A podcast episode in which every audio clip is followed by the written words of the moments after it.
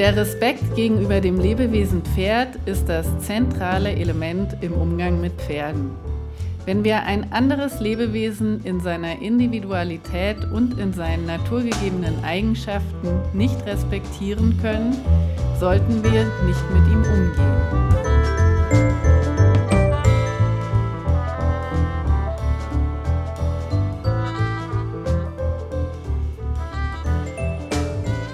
Wir heißen euch ganz herzlich willkommen zu dieser speziellen Podcast-Folge über das zentrale Element Respekt, das über allem anderen stehen sollte. Es wird viel über den Respekt, den uns das Pferd entgegenbringen soll, geredet. So hört man es über die Reitplätze schallen, der muss dich respektieren, verschaff dir den Respekt und so weiter. Wie ist es aber eigentlich um den Respekt, den wir dem Pferd gegenüber haben, bestellt? Wenn man sein Gegenüber, gleich welcher Spezies, respektiert, wird man es nicht in eine missliche Lage bringen oder durch Zwangsmittel in von uns gewünschte Haltungen forcieren. Wir werden unser Pferd auch nicht seiner naturgegebenen Bedürfnisse berauben. Hier spielt die Haltung eine große Rolle. Wie oft sieht man noch zwölf Quadratmeter große vergitterte Boxen, in denen Pferde gehalten werden. Diese Käfige sollten, wie es bei der Ständehaltung bereits geschehen ist, verboten und in die Mottenkiste ausgesondert werden. Große Offenställe mit einer harmonischen Gruppe sind ideal. Hier ist das Management des Stallbesitzers entscheidend. Ist das aus verschiedenen Gründen nicht möglich, sind große Laufboxen mit Außenbereich und zumindest Sichtkontakt zu anderen Pferden zu bevorzugen. Eine optimale Haltungsform nahe an der Natur der Pferde hilft einem auch im Training und ist entscheidend für die langfristige Gesunderhaltung der Pferde.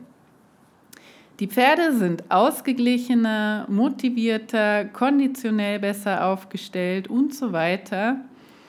Wenn wir es dann noch schaffen, das Training pferdegerecht zu gestalten, ist der Weg in eine langjährige, glückliche Partnerschaft, die ein psychisch und physisch gesundes Pferd mit sich bringt, so gut wie sicher.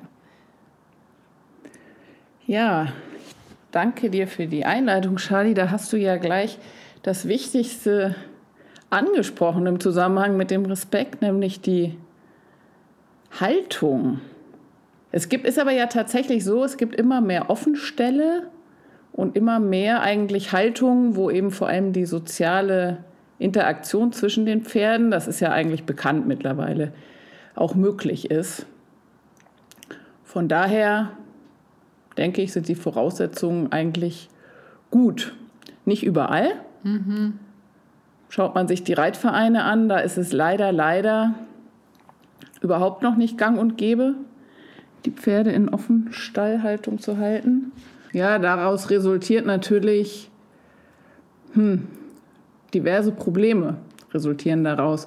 Zum einen natürlich Krankheiten, die durch eine zu enge oder ja, durch eine schlechte Haltung einfach prädestiniert sind, aber zum anderen eigentlich auch Problemverhaltensweisen gegenüber dem Menschen, die dann der Mensch vielleicht als respektlos interpretiert. Mhm. Ja, viele sagen ja auch zum Beispiel, ihre Pferde sind nicht geeignet für Offenstallhaltung. Aber ich denke, da liegt es auch oft am Management, oder? Also man hat das ja oft, dass man so Pferde hat, die jetzt nicht nur gegenüber dem Menschen problematisches Verhalten zeigen, sondern auch in einer Pferdegruppe. Aber da liegt es ja dann oft dran, dass man häufig wechselnde Herdenverhältnisse hat. Manchmal hilft es ja auch schon, einfach eine Gruppe nochmal zu teilen, dass man Ruhe reinbringt. Also Offenstall heißt ja nicht irgendwie 20 Pferde auf einen Matschpaddock zu stellen und dann zu sagen, so jetzt ähm, fühlt euch mal wohl, sondern ich finde, als Stallbetreiber Offenstallmanagement viel schwieriger und viel komplizierter. Deshalb machen es, glaube ich, auch viele große Ställe nicht, als die Pferde einfach in eine Box zu stellen und man hat seine Ruhe. und muss sich nicht ums Herdenmanagement kümmern. Ja, und das ist wahrscheinlich auch der wichtigste Punkt, warum es noch nicht überall zu finden ist, weil man eigentlich, obwohl man eine Offenstallhaltung hat, wo alle Tiere zusammen sind, trotzdem nach individuellen Lösungen für die Einzeltiere eigentlich suchen muss. Mhm. Und das ist natürlich schon sehr herausfordernd und ja, wie du sagst, wie viel einfacher ist es einfach, fährt in die Box, Türe zu, fertig. Das ja. ja, es ist viel Zeit, eben es ist viel zeitaufwendiger, schon aus den Gründen. Aber auch die Reinigung ist viel zeitaufwendiger, als wenn du Boxen hast. Ja, genau. Das kommt auch noch dazu. Aber alles andere, es spricht ja trotzdem alles eigentlich für den Offenstall. Und allein, wenn wir mit den Tieren umgehen wollen, ist ja die Offenstallhaltung einfach die die Haltung, aus der wir Pferde bekommen, die einfach viel resilienter auch im täglichen Umgang sind und den ein oder anderen Fehler unsererseits doch eher verzeihen mhm. als so ein Pferd, was 24 Stunden in der Box steht oder 23 und eine Stunde dann was mit uns zu tun hat. Finde ich. Ja, und selbst diese Kombination, die man ja oft hat, Box tagsüber Auslauf ist natürlich besser als nur Box. Aber wenn man sich das mal vor Augen führt, ist es in Wahrheit ja so, gerade im Winter, also zumindest in den Stellen, in, ich so, in denen ich so war und die ich kenne, da gehen die Pferde dann irgendwann früh, wenn es hell ist, raus um acht. Und dann kommen sie aber um drei, bevor es dunkel wird, wieder rein. Das heißt, es ist natürlich eine lange Zeit. Und ja, das stimmt. Das Alle, allerdings gibt es nun ja Umstände, zum Beispiel Hengsthaltung. Da ist das mit dem Offenstall jetzt nicht ganz so einfach umzusetzen. Vor allem, wenn ich Hengste in einem Umfeld halte, wo es eben auch Stuten gibt. Und das, ja, das ist so, ja. Das zum einen. Und zum anderen, das merke ich jetzt gerade im Winter, ist natürlich so eine Boxenhaltung, haben wir ja vorhin auch gesagt, viel einfacher. Das heißt, dass meiner Meinung nach wird es zumindest diese Kombi-Box mit Paddock, die wird es immer geben. Weil es will sich nicht jeder im Winter in die Matsche stellen und stundenlang äh, im Regen die vermatschten Pferde putzen mm. oder so. Ja, aber eben, da sind halt große, zum Beispiel so wie bei uns hier am Stall, wir haben halt äh, 23 Quadratmeter Boxengröße Innenbereich statt der üblichen 12, das ist schon mal fast doppelt so viel. Und dann kommt noch der Außenbereich dazu. Also das wäre jetzt für mich auch eine Haltung, zum Beispiel für Hengste, die ich jetzt nicht in eine Herde stellen kann, weil da Stuten dabei sind, wäre das was Adäquates. Aber sowas gibt es ja fast nicht, wenn man sich so die Hengsthaltungen anschaut. Wir haben sogar einen Hengst hier bei uns, das können wir hier ganz gut realisieren, in der Offenstallherde. Wir haben halt Wallach Hengstoffenstall und die Stuten sind in einem anderen Stallbereich. Mm, das heißt, das zeigt, es ist schon möglich. Mhm. Ja, das, das stimmt. Aber nun nehme ich mal an, also ich habe hier zum Beispiel Kontakt zu einem Hengst, der steht einfach in der Box und das ist so. Das Tier ist mittlerweile 20 Jahre alt und das wird auch so bleiben. Da bin ich überzeugt davon. Mhm. Und mhm. natürlich, haben wir ja gesagt, hat das zur Konsequenz allerlei auffällige Verhaltensweisen. Weil dem ist einfach langweilig, der hat wenig sozialen Bezug. Klar, da steht ein paar Boxen weiter, steht noch ein anderes Pferd, aber das sieht er höchstens. Also da ist keine andere soziale Interaktion als diese visuelle. Und nun habe ich dieses Tier, kann die Begleitumstände nicht ändern, die Haltung nicht ändern, muss mit dem umgehen.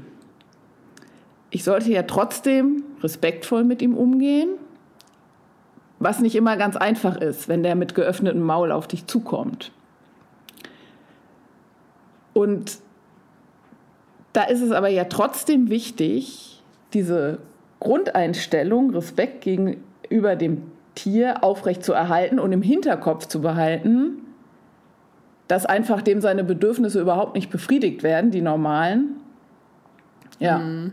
Und ich mich dementsprechend verhalten muss im Training. Ja, man kann höchstens, aber weil eben das hilft ja auch nicht immer das Gespräch mit dem Besitzer suchen, aber oft sind da ja die, hm, ist das ja so eingefahren und es sagen viele, es geht nicht anders und so weiter und so fort und dann muss man halt mit dem leben, was man hat.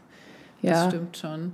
Genau, und ich möchte so ein bisschen darauf hinaus, dass man trotzdem versuchen sollte, auch so einem Tier, auch wenn man in allem anderen nicht respektvoll mit ihm umgehen kann, trotzdem im Training mhm. diesen Respekt zu wahren. Und dann vielleicht sich ja. dazu aufreißt, viel Zeit damit, mit, damit zu verbringen, einfach mal nichts zu tun mit dem Tier, einfach mal eine Stunde mit ihm abzuhängen zum Beispiel, damit er wenigstens ja. dem Bedürfnis überall und ihn auf den Reitplatz zu stellen oder so, damit er wenigstens diesem Bedürfnis Sozialkontakt und dem Bedürfnis einfach mal rumschnuppern und nicht was machen, was irgendein Mensch möchte, nachkommen kann. Hm. Oder? Ja, auf jeden Fall. Weil man kann es selber für sich natürlich immer nur so gut machen, wie es die Umstände erlauben. Ja, genau. Darauf will ich so ein bisschen raus, weil ich denke, diese Situation bei dem Hengst, den ich da kenne, das ist nicht die einzige. So gibt es viele Pferde, wo es immer irgendwelche Begleitumstände gibt, weswegen die vielleicht nicht in einem Offenstall gehalten werden können. Oder warum man es eben nicht möchte. Mhm. Also, ja. Ja, eben, aber, aber was ich vorhin ja auch gesagt habe, ähm, es muss ja auch nicht Offenstall sein, aber es muss, das sind ja zwei Extreme, diese vergitterte 12 Quadratmeter Box und Offenstall. Dazwischen gibt es ja noch vieles andere. Und da ist letztlich sind da auch die Stallbetreiber gefragt, ihre Ställe so zu betreiben, dass auch wenn jetzt keine Offenstallhaltung für ein Pferd möglich ist, trotzdem der größtmögliche Platz zur Verfügung steht, dass das Pferd an die frische Luft kommt, dass das seinen Bewegungsdrang befriedigen kann und eben, ich glaube, den Appell kann man durchaus stellen ja. und man kann es selber auch vormachen, wie es gehen kann, was ich ja mache und da das Interesse der Leute irgendwie drauf ziehen. Genau. Nun. Und das in den Köpfen ändern, weil eben, ich glaube, viel, vielmals ist es in den Köpfen einfach noch so drin, dieses Althergebrachte. Jetzt gar nicht nur bei der Haltung, das ist ja beim Training letztlich das Gleiche, oder? Ja, genau. Vielleicht können wir da auch so ein bisschen den Switch schaffen, weg von der Haltung, habe ich nämlich auch gerade dran gedacht, hin zum Training und können vielleicht so ein bisschen mal definieren, was ist überhaupt Respekt gegenüber dem Pferd im Training? Ich sage kurz, was es meiner Meinung nach ist und dann vielleicht kommen wir dann da so ein bisschen ins Gespräch. Meiner Meinung nach ist doch Respekt im Training, dass du die Bedürfnisse deines Gegenübers, also in dem Fall des Pferdes, wahrnimmst und entsprechend darauf reagierst und nicht die ganze Zeit nur beflissen bist, deine eigenen Willen durchzusetzen und die Einstellung hast, das Tier muss jetzt machen, was ich will. Sondern das, was wir ja auch schon mhm. häufig hatten, deinem Gegenüber, dem Pferd, so ein bisschen das Mitspracherecht einräumst und dann natürlich darauf reagierst. Je nachdem. Ja. Wie siehst du das? Ja, letztlich ist es ja schon am Boden so, man muss ja gar nicht reiten. Wie oft siehst du, wenn du Unterricht in fremden Stellen gibst, dass mit Zwangsmitteln das Pferd in eine bestimmte Haltung forciert wird? Und das gehört ja ganz klar dazu, das ist kein respektvoller Umgang. Wenn ich jemand fesseln und knebeln muss, so ungefähr, bisschen überspitzt ausgedrückt, dass er das macht, was ich möchte. Es spricht jetzt auch nicht gerade für ein intelligentes Vorgehen im Training, sondern ich forciere irgendwas, dass es so ausschaut, wie ich das Bild im Kopf habe, oder? Aber habe einfach keine bessere Idee, wie ich sozusagen eine gute Haltung sonst hinbekommen könnte, ohne Schlaufzüge, Ausbinder etc. einzuschnallen.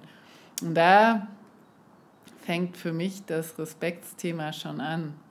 Ja, stimmt. Und da kommt man ja ziemlich schnell dann allerdings zu dem Gedanken, wo fängt der Respekt an und wo hört der Respekt auf? Weil wenn man das mal weiterspinnt, das ist jetzt für dich und für mich auch im Übrigen absolut negativ, dieses Bild, was du da gerade ähm, gezeigt hast. Aber für manche mhm. Leute ist ja eigentlich schon, ich überspitze es ein bisschen, ein Klaps mit der Gerte respektlos. Ja, stimmt. Und die sagen, nee, diese sogenannte positive Strafe, was ja eigentlich auch ein Klaps mit der Gerte, was sie so definieren, ist für mich überhaupt nichts. Und die, wenn das Pferd jetzt ein Verhalten zeigt, was sie nicht möchten, ignorieren das Pferd halt in dem Moment einfach. Mhm. So dass es also quasi ein Entzug der Aufmerksamkeit in dem Moment die Strafe ist. Mhm. Und ich finde, da kommt man so ganz schnell an so, so fließende Grenzen. Was der eine respektvoll hält, ist für den anderen absolut respektlos und umgekehrt. Meinst du, man kann überhaupt eine klare Grenze definieren oder ist das sowohl individuell abhängig von dem Pferd als auch individuell abhängig von dem Menschen, der mit dem Pferd umgeht? Und natürlich von dem Trainer, der da vielleicht auch noch mit dem Boot ist? Hm, naja, eine klare Grenze kann man wahrscheinlich nicht ziehen.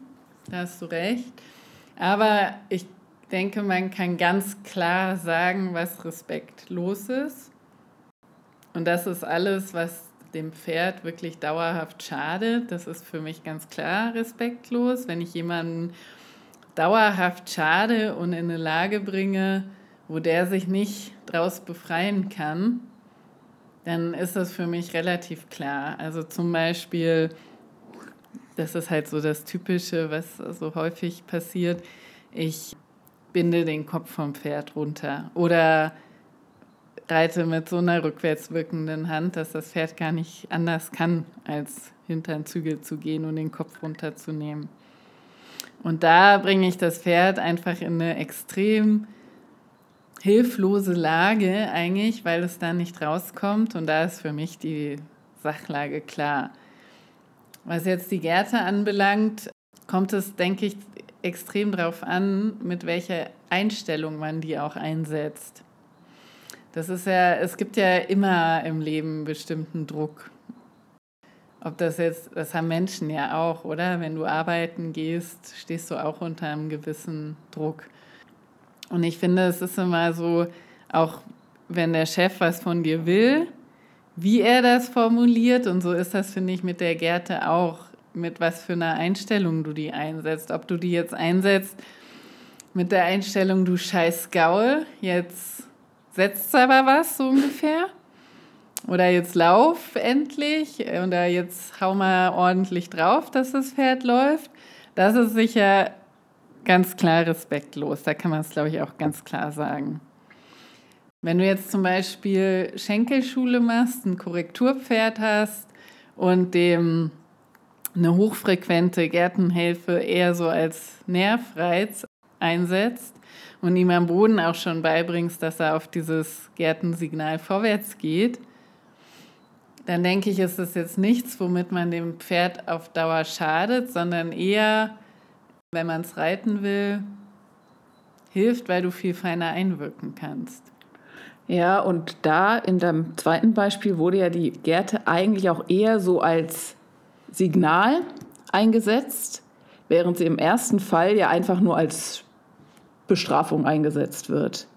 Da kam mir ja, genau. spontan bei deiner Aussage auch dieses Bild, wo es ja ganz klar respektloses Verhalten war von dieser Fünfkampfreiterin, die da in den Medien war letztes Jahr.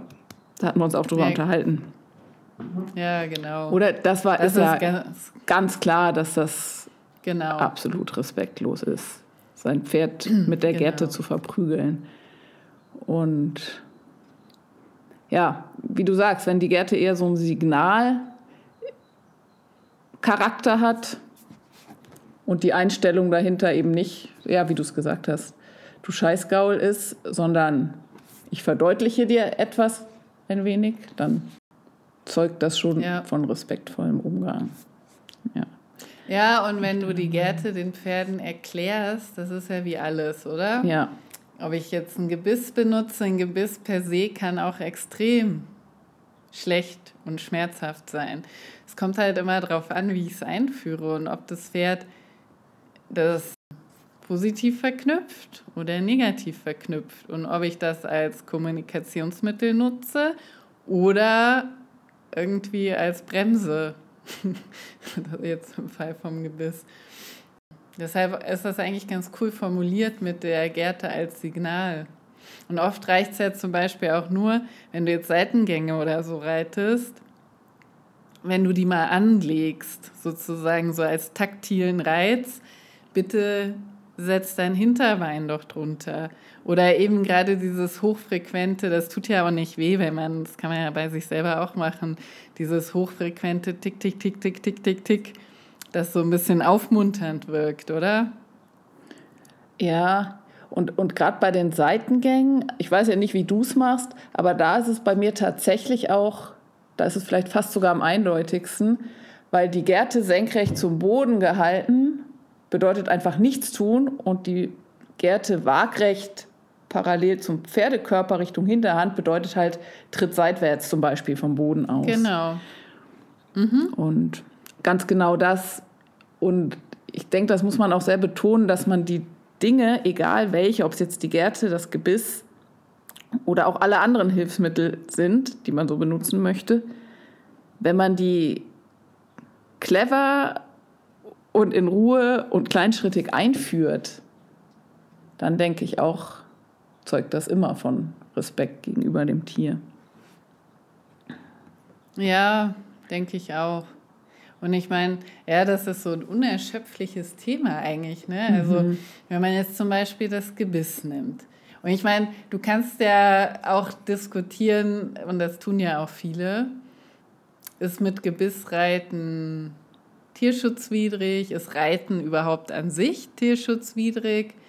So ein Pferd gibt ja auch Leute, die sagen, man zwingt das Pferd geritten zu werden und das ja, ist entgegen jeder Tierrechte und Tierschutzethik. Aber ich finde, das ist ja viel komplexer. Also ähm, wenn man sich damit auskennt und vor allem, wenn man schon Pferde hatte, die jeden runtergesetzt haben und die zum Schlachter sollten. Und die sich dann, also sie wissen, wie sie sich des Reiters entledigen und wie sie sich des Menschen überhaupt in ihrer Nähe entledigen. Zur Not ihn auch um die Ecke bringen, da haben ja manche Pferde auch kein Problem mit.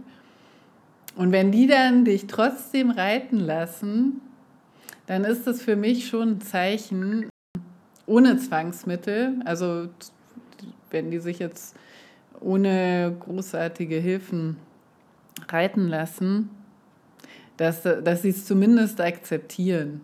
Vielleicht jetzt ist die Frage, ob sie sich darüber freuen oder so, aber es ist zumindest, haben sie nichts dagegen in dem Moment, weil sonst würden sie es dir ziemlich klar sagen. Ja, das stimmt. Das hast du recht. Ich würde gerne noch ein Thema hier reinwerfen, weil der Respekt gegenüber dem Tier ist ja gut und schön. Man braucht aber natürlich auch den Respekt gegenüber dem Reiter, sowohl als Trainer als auch von Reiter zu Reiter. Ich sehe da manchmal in den Reitstellen so unmögliche Situationen, wo der eine dem anderen sagt, was er falsch macht. Das ist ja auch absolut in Ordnung, jeder darf seine Meinung haben, aber wo das so aggressiv kommuniziert wird und eigentlich meiner Meinung nach auch respektlos untereinander. Und auch gerade im Training, aus Trainersicht, ist es ja auch leider mancherorts immer noch so, dass in den Reitstunden der Trainer hat das Sagen, gar keine Frage, aber zum Teil wird doch sehr, sehr, sehr respektlos mit den Reitschülern umgegangen, gerade wenn die Reitschüler sich auch im jugendlichen oder Kinderbereich befinden. Da scheint der Mensch irgendwie so seine Machtrolle etwas ausspielen zu wollen unter den Pferdetrainern. Mhm. Und ja, ich finde, es bedingt sich so. Ich kann nicht respektvoll mit dem Mensch umgehen und respektlos mit dem Tier. Ich kann aber auch nicht respektvoll mit dem Tier umgehen und respektlos mit dem Menschen. Ich finde, man sollte das wirklich berücksichtigen, dass man da immer den Anspruch hat, einen gewissen Respekt zu wahren. Und dass Methoden, ja. wie sie eben früher, ich erzähle es jetzt, die habe ich schon vorher gesagt, Charlie, aber ich erzähle es jetzt einfach nochmal kurz, wie das eben früher gehandhabt wurde, dass wenn man als Reitschüler nicht funktioniert hat, man eben ratzfatz die Peitsche im Rücken hatte und zwar sehr zielsicher an der richtigen Stelle, wo es weh tat. Und klar hat man dann funktioniert. Oder dass man während dem Longieren, wenn man nicht starr in der Mitte auf dem Zirkel stand, einfach von dem Trainer ein Bein gestellt gekriegt hat, um zu verstehen, dass man eben stehen soll und sich nicht bewegen soll, wenn man ein Pferd longiert. Das sind einfach, wie hast du das vorhin so schön gesagt, Methoden, die in die Mottenkiste gehören, weil sie das Lernen des Reitschülers sowas von behindern, wenn nicht gar unmöglich mhm. machen und ja eher abschreckend sind. Wundert einen eigentlich, dass man da dabei geblieben ist beim Reiten. Manchmal. Ja, das stimmt. Das stimmt. Ich weiß immer nur noch die Gärte, die man sich hinten durch, ein, durch die Arme, also am Rücken und dann an den Ellbogen durchstecken musste, weißt du es noch? Ja. Und im Sommer, wenn man ein T-Shirt anhatte, sich die ganzen Ellenbogen blutig gerieben hat. Ja. ja, aber man hat es irgendwie toleriert. Oder auch, dass man angeschrien wurde und so weiter. Weil eben, es ist ja so, jeder empfindet ja auch Worte anders. Und ich finde Trainer, die klare Worte finden, total gut. Und klare Worte, wenn die höflich gewählt sind, finde ich nichts Schlechtes. Und ich finde das sogar oft besser als so diese weichgewaschenen Trainingsarten. Ich für mich. Mhm. Aber das hat ja auch, wie gesagt, ähm, da ist bei jedem die Wahrnehmung auch anders. Aber auch da kann man ganz klar sagen, sobald man angepöbelt, angeschrien, geschlagen, ein Bein gestellt wird oder sonstiges, äh, ist das schon klar ein respektloses Verhalten. Ja, und irgendwie unter Reitern verbreitet. Das ist so erstaunlich. Meine Stallmitbesitzerin, die hat mir immer erzählt, der ihr Trainer hat einen Bierkasten nach ihr geworfen im Reitunterricht. Also, ich, das sind so Sachen, da kann man sich gar nicht vorstellen mehr, finde ich. Das. Ja, das stimmt. Das kenne ich so von, weiß ich gar nicht, ob das in anderen Sportarten auch so ist. Hm. Gute Frage. Aber vielleicht ist das auch diese militärischen, militärischen Geschichte der Reiterei zu verdanken, dass da oft so ein krasser Umgangston herrscht. Ja, das stimmt. Fast wie so ein Drill. Ja, du hast recht. Das mhm. ist durchaus möglich. Ja. Wobei, wie gesagt, eben, ich finde, manchmal muss man ja auch so ein bisschen geschubst werden. Das ist ja damit überhaupt nicht gemeint, oder? Nee, das ist überhaupt nicht damit gemeint. Ich finde, ich bin auch ein Freund der klaren Worte, gar keine Frage. Aber so ein bisschen ist es vielleicht auch die Kunst, wenn man es jetzt mal aus Trainersicht betrachtet, die Kunst, seinen Reitschüler einzuschätzen. Und dann kann man ja vielleicht irgendwann, merkt man ja, was kann der ab und was kann der nicht ab. Und was, die sind ja, ist ja auch individuell, hast du ja auch gesagt, so unterschiedlich. Mhm. Und kann dann entsprechend formulieren. Ich finde, das kann man schon auch anpassen an die jeweiligen Personen. So wie man es ja an die jeweiligen Pferde auch anpasst. Braucht ja, vielleicht der, eine ein bisschen mal einen deutlicheren Hinweis, dass er mich nicht umrennen soll. Reicht beim anderen schon, wenn ich den kleinen Finger hebe und dann steht er schon zitternd in der anderen Ecke. Also es ist ja wirklich individuell. Wie, ja, das stimmt. Wie Lebewesen mit Druck umgehen. Ja, um jetzt respektvoll umgehen zu können mit meinem Pferd, ist es aber doch auch wichtig, oder was meinst du, dass man das nicht nur praktisch übt und mal guckt, was passiert, sondern dass man auch so ein bisschen so einen theoretischen Wissensaufbau, nenne ich es mal, hat. Also dass man sich Wissen aneignet, wie kann ich überhaupt kommunizieren mit dem Tier, weil das ist ja die größte Hürde, wo es auch häufig, wann wird der Mensch respektlos, wenn er die Kontrolle verliert, nicht mehr weiß, was er tun soll und dann halt irgendwie handelt instinktiv. Und wenn man dem vorbeugt, ja. Indem man sich vorher schon Wissen ansammelt, natürlich einen guten Trainer hat, keine Frage, und dann erst oder damit zusammen in die Praxis geht und mit dem Tier übt, wenn man das Handwerkszeug hat, zeugt das doch auch von Respekt.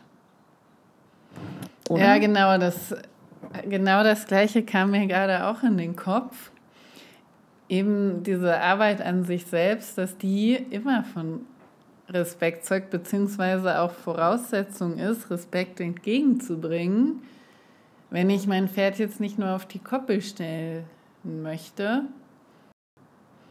weil auch dieses Arbeiten an den eigenen Fähigkeiten, das bewahrt dich ja eigentlich, was du ja gerade schon gesagt hast, dieses Wissen bewahrt dich ja eigentlich davor, spontan und unüberlegt und eben oft respektlos zu handeln, oder?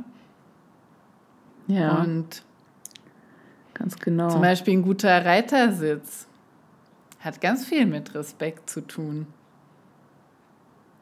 Ja. Das Wissen, wie baue ich mein Pferd überhaupt auf, dass das mich tragen kann als Reiter, hat auch voll viel mit Respekt zu tun. Ja. Ja, das stimmt. Das stimmt. Das heißt ja, der Respekt gegenüber dem Tier entsteht eigentlich aus der Arbeit an sich selbst. Kann man das so sagen? Es ist ein Aspekt, denke Oder, ich schon, ja. ja. Weil es gibt ja diesen Satz, ein guter Reitersitz ist praktizierter Tierschutz. Stimmt. Und das ist auch wirklich so, weil letztlich, wenn wir reiten, mit unserem Sitz und unserer Einwirkung über den Sitz das Wohl des Pferdes entscheidend beeinflusst wird und auch die Gesundheit vom Pferd. Und das ist das Schwer, mit das Schwerste als Reiter, einen guten Sitz zu erwerben und eine gute Einwirkung. Also gerade wenn du im Freizeitreiterbereich unterwegs bist, ist das leider oft Mangelware. Wobei im Turniersportbereich genauso, wenn man da sich umschaut. Und je besser du sitzt und fühlst, also das Gefühl ist ja auch entscheidend, desto weniger brauchst du ja überhaupt Zügel oder Schenkel oder Gärte. Ja, das stimmt. Allerdings ist auch das ja wirklich eins der schwersten Punkte, weil nur allzu menschlich ist der Mensch ja schon ein bisschen, ja, ich sag's mal provokant, faul und möchte, naja, es ist doch viel einfacher zu sagen, ich schraube ein bisschen an dem Pferd rum, als ich streng mich jetzt mal selber an, um mein zum Beispiel Körpergefühl zu schulen oder meinen Körper ein bisschen stabiler oder beweglicher, was auch immer man braucht, zu machen. Mhm. Nichtsdestotrotz muss man da natürlich dranbleiben. Gar keine Frage. Sollte allerdings, vielleicht muss man das dazu sagen, ein bisschen abschwächend oder sollte nicht verzweifeln, wenn man das nicht hinkriegt, weil perfekt ist ja niemand. Jeder macht Fehler und jeder, es ist ja immer ein Weg sozusagen, oder? Man entwickelt sich ja immer weiter. Ja, ich meine, in der Reiterei gilt ja ganz besonders, der Weg ist das Ziel. Genau. Aber trotzdem denke ich, sollte man sich das immer wieder bewusst machen und reflektieren Und natürlich geht, naja, eigentlich geht es schon um Perfektion ein Stück weit, weil sonst arbeitet man ja nicht an sich selber, du brauchst ja irgendeine Motivation. Und die Motivation ist ja schon oft, dass man besser werden möchte und perfekter werden möchte in dem, was man tut. Und diese Ausrede immer, ja, man kriegt es eh nicht hin. Und also ich weiß nicht, das zählt nicht so richtig in meinen Augen, weil wenn ich irgendwas ausüben möchte und auch noch mit einem lebenden Wesen zusammen, dann kann ich das eigentlich gar nicht hoch genug einschätzen. Und Herr Karl zum Beispiel, der hat auch mal zu mir gesagt, naja, wenn man Klavier spielen lernen möchte, muss man halt auch üben, wenn man es gut können möchte. Und das ist halt nicht einfach. Das ist halt nicht so, dass du dich einmal die Woche da hinsetzt und dann Brahms spielen kannst. Und beim Reiten denkt irgendwie immer jeder, er sitzt sich aufs Pferd. Klar, das ist nicht schwer. Also aufs Pferd setzen kann sich ja jeder. Kommt ein bisschen aufs Pferd vielleicht drauf an, aber wenn du ein braves Pferd hast, kannst du da ja jeden draufsetzen, oder? Hm. Aber das ist ja kein Reiten.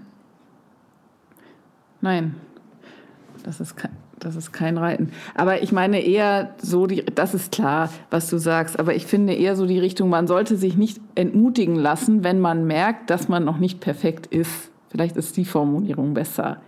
Weil es gibt ja auch mhm. den schönen Spruch, aus Fehlern wird man klug, darum ist einer nicht genug.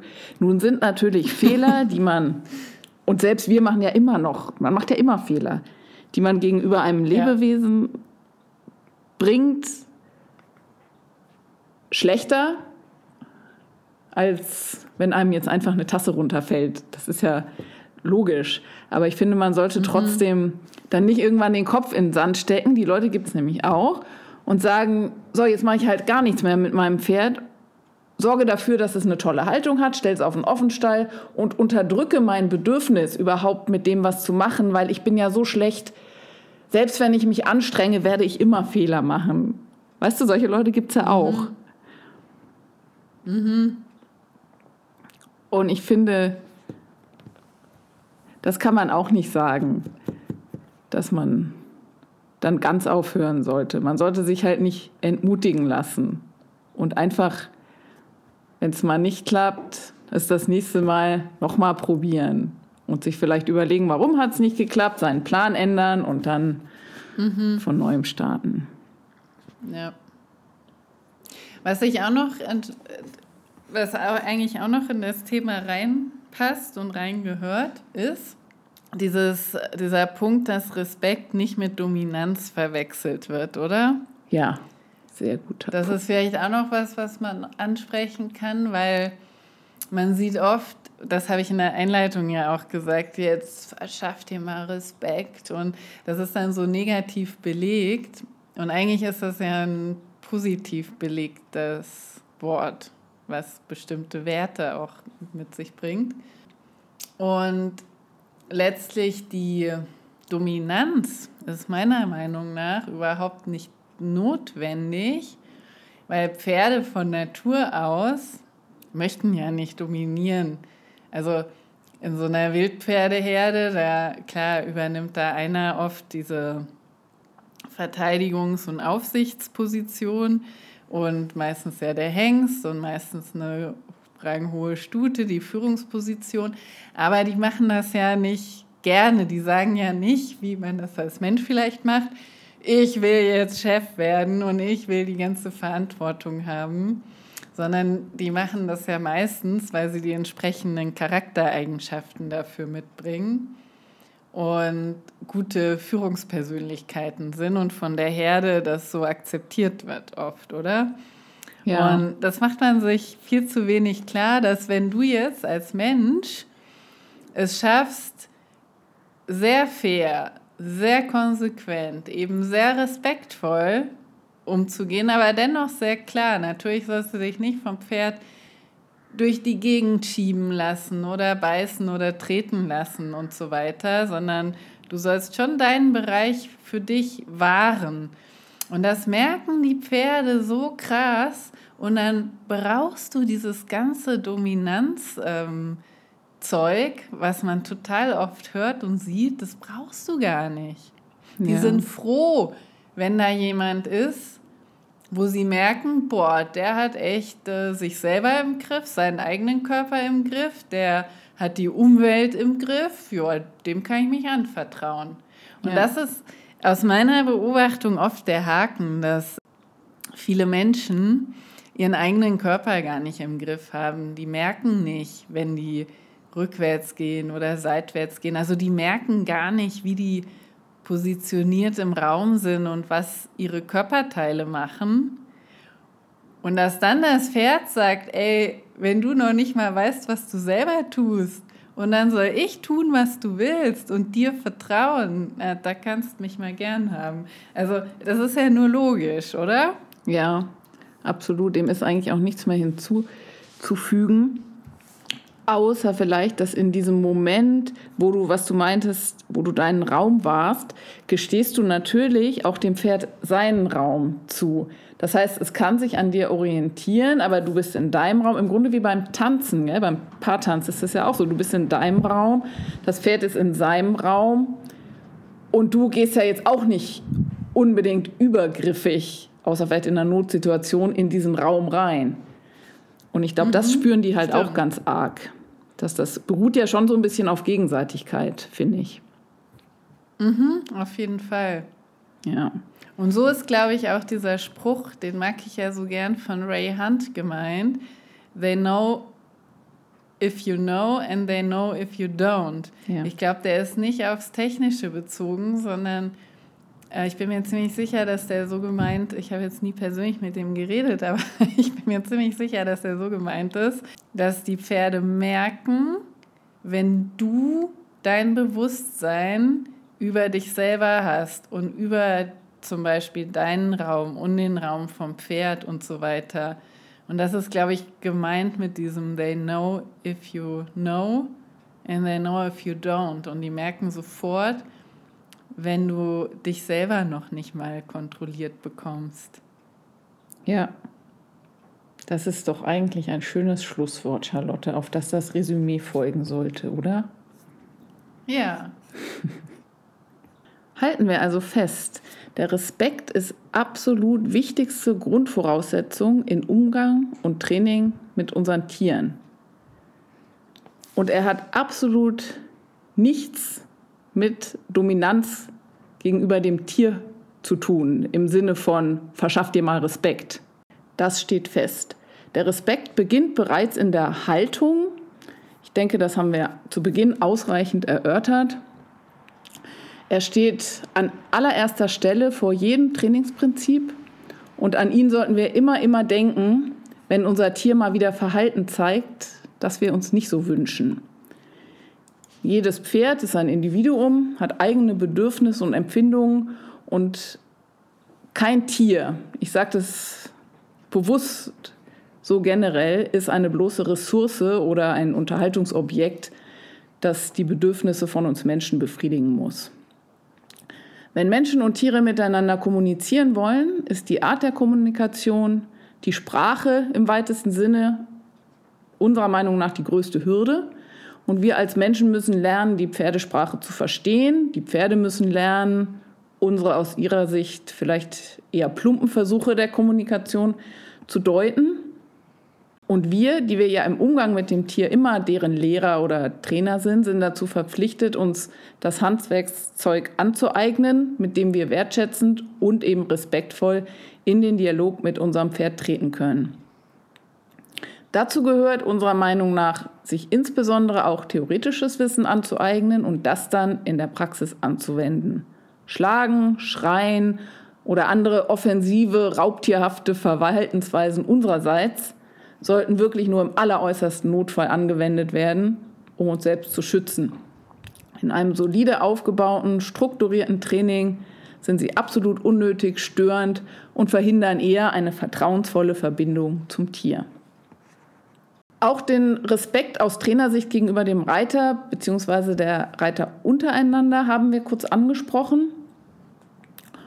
Der ist denken wir in der Reiterwelt wirklich auch ein wichtiges Thema und im Grunde gelten die gleichen Prinzipien wie im Umgang mit dem Tier. Jeder hat seine eigenen Bedürfnisse und Empfindungen und jeder gibt ganz sicher mit seinem Wissen und seinen Erfahrungen aus seiner Sicht sein Bestes in der Zusammenarbeit mit seinem Pferd. Das sollte man immer im Hinterkopf haben, wenn man das Verhalten seines Stallkollegen, der nicht so funktioniert, wie man möchte, oder eben auch seines Reitschülers beurteilt. Wertschätzender Umgang, offener, klarer Dialog, bei dem sich jeder traut, sich zu äußern, helfen dabei. Keinesfalls Geschrei oder andere Maßnahmen im Reitunterricht, wie es früher üblich war und leider mancherorts noch üblich ist. Respekt im Sinne von tolerantem, höflichem und ehrlichem Verhalten gegenüber Tier und Mensch sind also Basis und tatsächlich Geheimrezept und Schlüsselelement guten Trainings. Denn wie viel leichter fällt Lernen in einer respektvollen Atmosphäre, in der jeder sich traut zu zeigen, was er im Moment kann und will und was eben nicht. Tier wie Mensch. Damit sind wir am Ende. Danke für eure heute etwas längere Aufmerksamkeit und tschüss bis zum nächsten Mal. Ja, danke fürs Zuhören. Lasst uns gern eure Meinungen da und wir hören uns beim nächsten Podcast. Ciao.